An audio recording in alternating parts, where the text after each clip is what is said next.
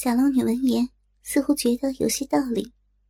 昔日在终南山被尹志平迷奸，绝情谷中被公孙止骗婚，都在他的内心留下了痛苦的创伤，让他领略到了江湖凶险、人心叵测。然而，他自幼生活在世俗之外，身心淡薄，对贞操名节看得不似寻常女子那般重。只要过儿真心待他好，其他的一切都可以不去计较。事情过去八年了，当年给过他伤害的人都已入土，小龙女早已心若止水。她只求和过儿隐居山中，相伴终老。却怎知，此番收左金青为徒，无异于引狼入室。正一步步落入这玉面银狼所设下的圈套。他见左剑清防范之心颇重，想来这青年跟随黄蓉日久，耳濡目染，也有了一些心计。想到黄蓉，他内心虽然不喜，却由衷敬佩。此奇女子胸罗玄机，辗转于江湖沙场之间，尚游刃有余。做的都是为国为民的大事，备受天下人敬重。但黄蓉当年对他和过儿的一些做法，却让他心存芥蒂。所以，他很怕见到黄蓉，生怕他又来破坏他们夫妇清静的生活。二人又行了半个时辰，林中越来越暗。左剑清道：“师傅。”咱们如此行下去，不知何时出得了此林，且等我一下。小龙女不知何故，停下身形望过去，只见左剑清身体冲天而起，跃上了一棵参天古树，脚尖轻点，几个纵身就已站上了树顶的枝头，不禁暗暗喝彩。果然是名师出高徒。这个年纪就有如此身手，将来必成大器。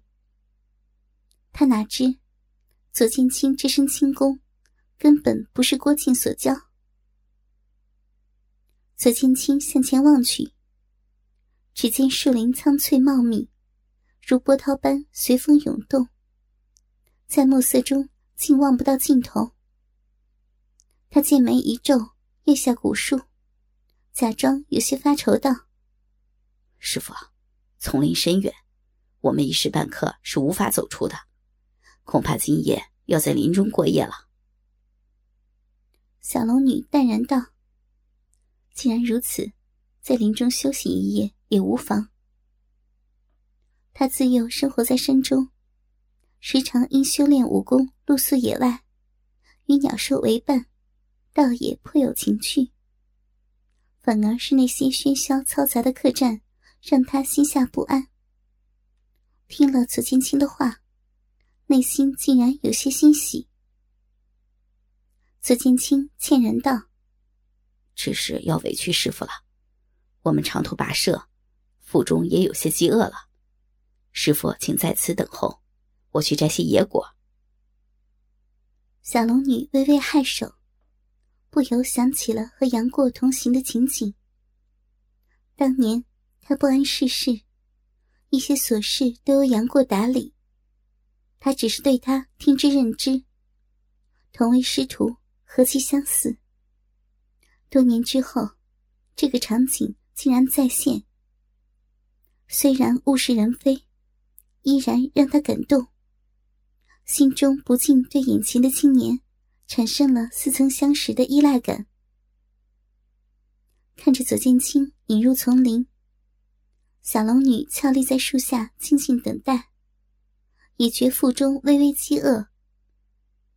她修炼玉女心经，食量甚小，平日里大多以蜂蜜充饥。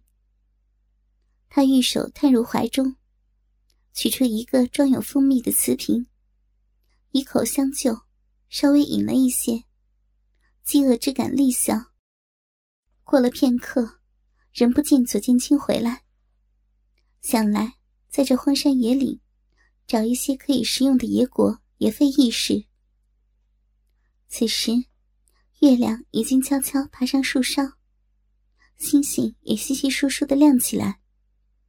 林中凉风阵阵，小龙女忽然感到身体有些不适，竟有些尿意。她淡定绝美的脸上不禁泛起一抹红晕，眉目顾盼左右，暗存正好趁此机会方便一下。想到此处，小龙女莲步轻移，转入路旁的丛林中。林中杂草丛生，她微微提起肆意的下摆，小心翼翼的前行。行了大约十几丈，身形和小路之间已经完全被树木挡住。刚待蹲下，又觉不妥，继续行了几丈，来到一棵大树后面。他被困在悬崖下一年多，行起此事颇为自然。此刻虽然明知四下无人，心中却难掩忐忑，生怕被人撞见，脸上不由有些发烫。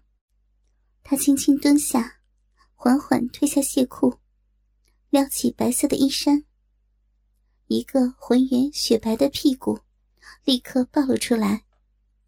在柔和的月光下，蒙上了一层朦胧的光晕。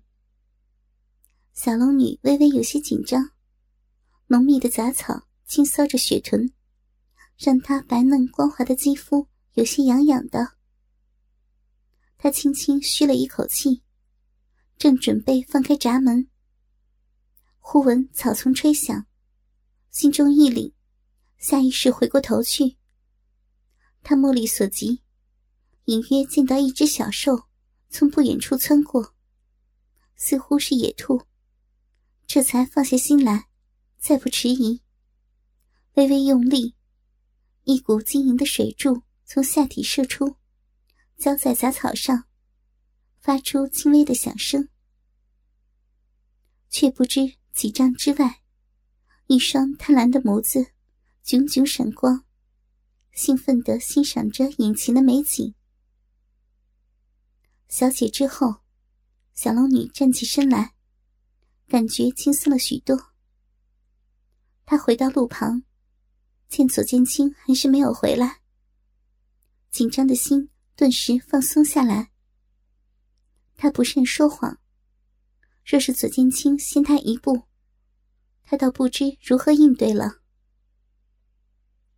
小龙女并不心急，她曾经一个人。在漫长的岁月中独处，最习惯这种宁静闲适的感觉。他独自一人在月光下漫步，思绪万千。从前和过儿花前月下互吐情话，何等的温馨惬意。如今一别，尚不知何日重逢。此番出山，实在非他所愿。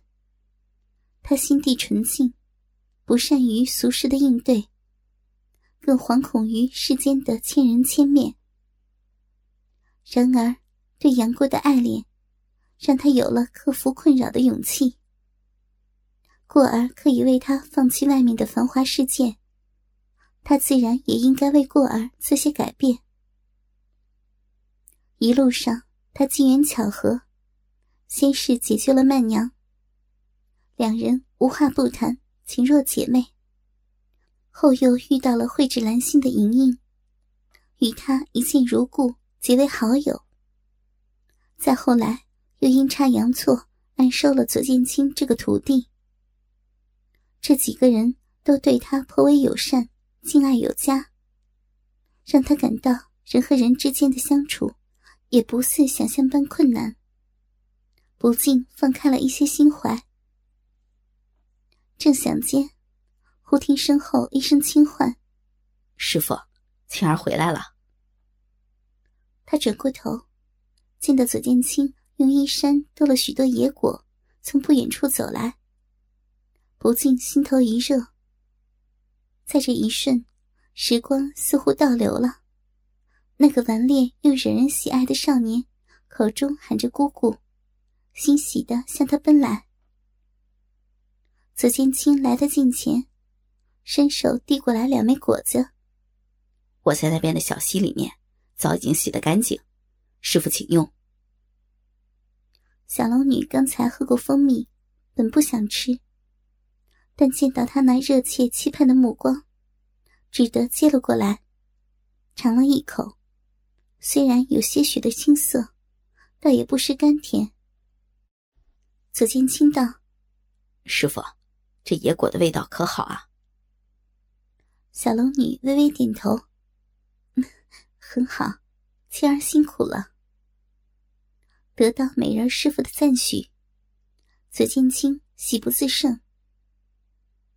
吃完野果，两人在附近找到了一处树木环绕的柔韧草地，席地而坐，各自倚着一棵树干。林间清风徐来。颇为清爽，间或虫兽鸣叫，更衬托出树林的静谧。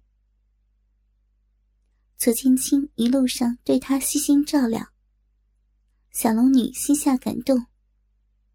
想到虽然收了他做徒弟，却不曾传授他武功，不禁有些歉意，轻声道：“庆儿，眼下寻找芳龄要紧。”等过些日子，事情安定下来，为师再指点你武功。左剑清假意说道：“师傅，青儿把您看作是亲人一般，不学武功也无妨。”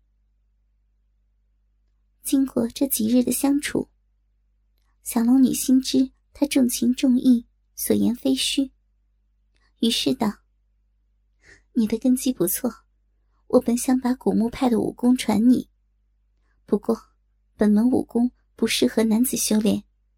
待见到过儿，让他代我传你武功，如何呀？天下习武之人，无不把武林绝学视若珍宝。左剑清知他口中的过儿就是杨过，神雕大侠之名威震天下。若能得到他的真传，真是天大的造化。他闻言。再也无法不动容，欣喜道：“青儿谢过师傅。”小龙女见状，淡淡一笑：“最好不要让你那个师娘知道了，她定然不让你另投旁门。”左千青一愣：“师傅不必担心，以杨大侠和郭家的渊源，若肯传授我武功，我师娘只会高兴，万万不会阻拦。”小龙女想想也有道理。郭靖视过儿如此，过儿传授他的弟子武功，应该不算违背什么礼教吧？可是，他总是觉得黄蓉什么事情都会插上一手。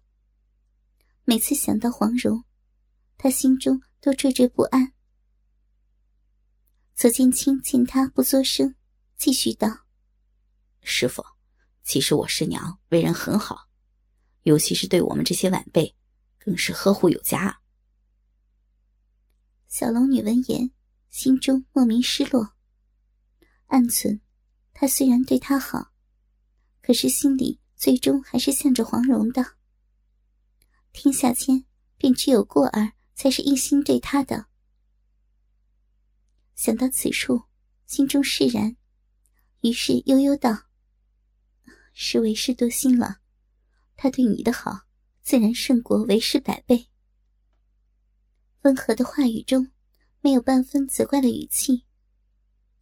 左剑清看着面前的绝世容颜，在月光下愈加恬静美丽，仿佛有种摄人心魄的魔力。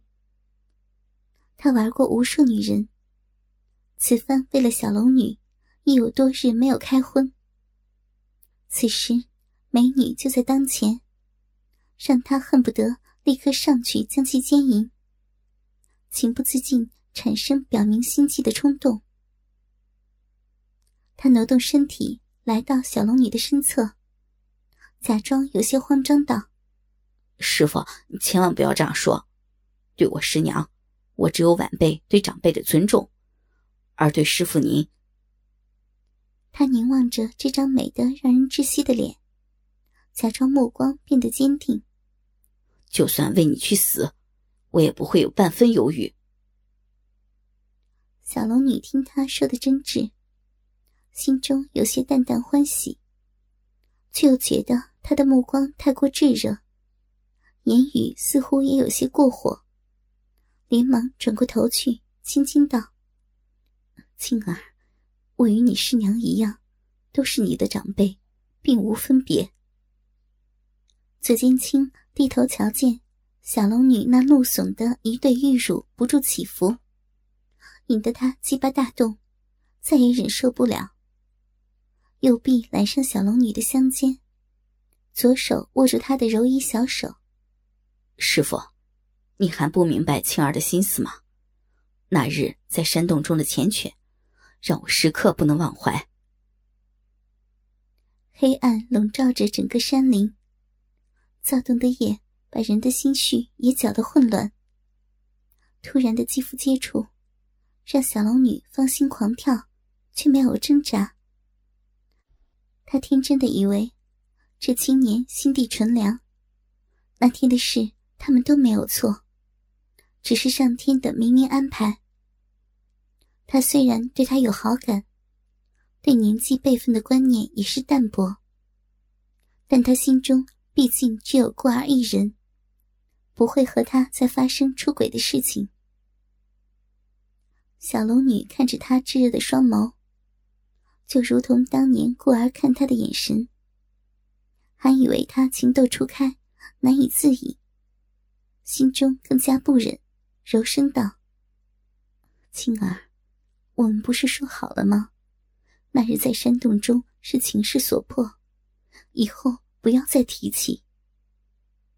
左剑清道：“师傅的每一寸肌肤，都让青儿终生难忘。师傅那小嘴儿，弄得青儿舒适无比。如此快乐之事，我们何不再尝试一次？”小龙女听他说的露骨，不禁面色羞红，斥道。休得胡说！话音未落，娇躯已被左剑清紧紧抱住。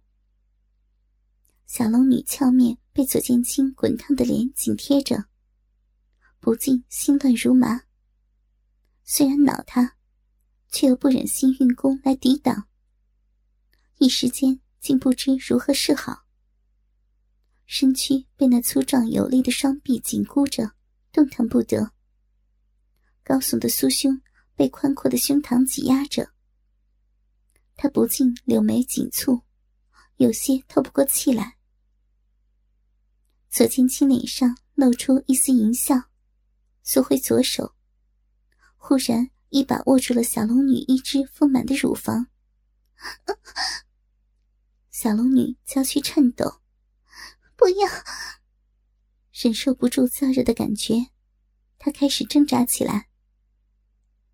左青青隔着薄薄的衣衫，放肆的揉搓着丰腴坚挺的乳峰。她可以清晰的感受到发硬的乳头，禁不住气喘吁吁。而下体也早已坚硬如铁。他紧紧的揽住小龙女，一张大嘴如雨点一般在小龙女的香面上狂吻。小龙女柔弱的挣扎无济于事。而那强烈的男子气息也让她渐渐迷乱。不多久，已被弄得娇喘连连，娇躯燥热。忽然，左剑青一把扯开了他的胸襟，一对白嫩的丰满乳峰，如白兔般跳跃出来，完全暴露在柔和的月光下。这玉面银狼如见珍宝，几乎要流出口水。连忙喘息着，伸手握住，大力的揉搓。不要，不要！小龙女羞辱难当，再也不能忍受，并指急出，点向左千青穴道。一切戛然而止。小龙女娇喘着，搬开左千青的臂膀，红着脸整理衣衫。芳心如揣了小鹿般砰砰乱跳。他实在不知该如何摆脱这个欲火焚身的徒弟，只好出此下策。他平复了一下心情，见左剑清呆坐地上，动弹不得，正可怜兮兮的望着他，心中又起恻隐之心，脱口道：“青儿，你不要怪为师，我们不能一错再错。”想到他如此难缠，若解开他的穴道，他今夜定然不肯罢休，只得道：“今夜就委屈你了，明日为师自会为你解穴。”